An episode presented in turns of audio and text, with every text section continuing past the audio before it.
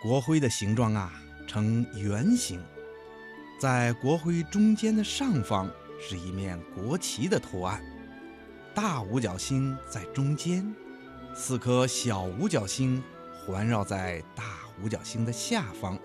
象征着在中国共产党的领导下，全国人民的大团结。国徽图案的下方呢，是雄伟端庄的天安门的图案，齿轮、稻穗儿和红绸围绕在国旗和天安门的周围。国旗的颜色上用正红色和金黄色互相衬托对比，体现了中华民族特有的极受喜庆的民族色彩和传统。既庄严又富丽。那国徽上的这些图案有什么样的含义呢？首先，我们来说说图案中的天安门吧。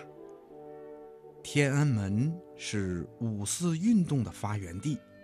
又是新中国举行开国大典和第一面五星红旗升起的地方，所以国徽上的天安门。就体现了中国人民的革命传统和民族精神，同时也是首都北京的象征。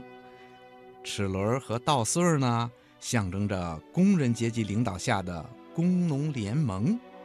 因此，我们中华人民共和国的国徽就象征着中国人民自五四运动以来的新民主主义革命斗争。和工人阶级领导的工农联盟为基础的人民民主专政的新中国的诞生。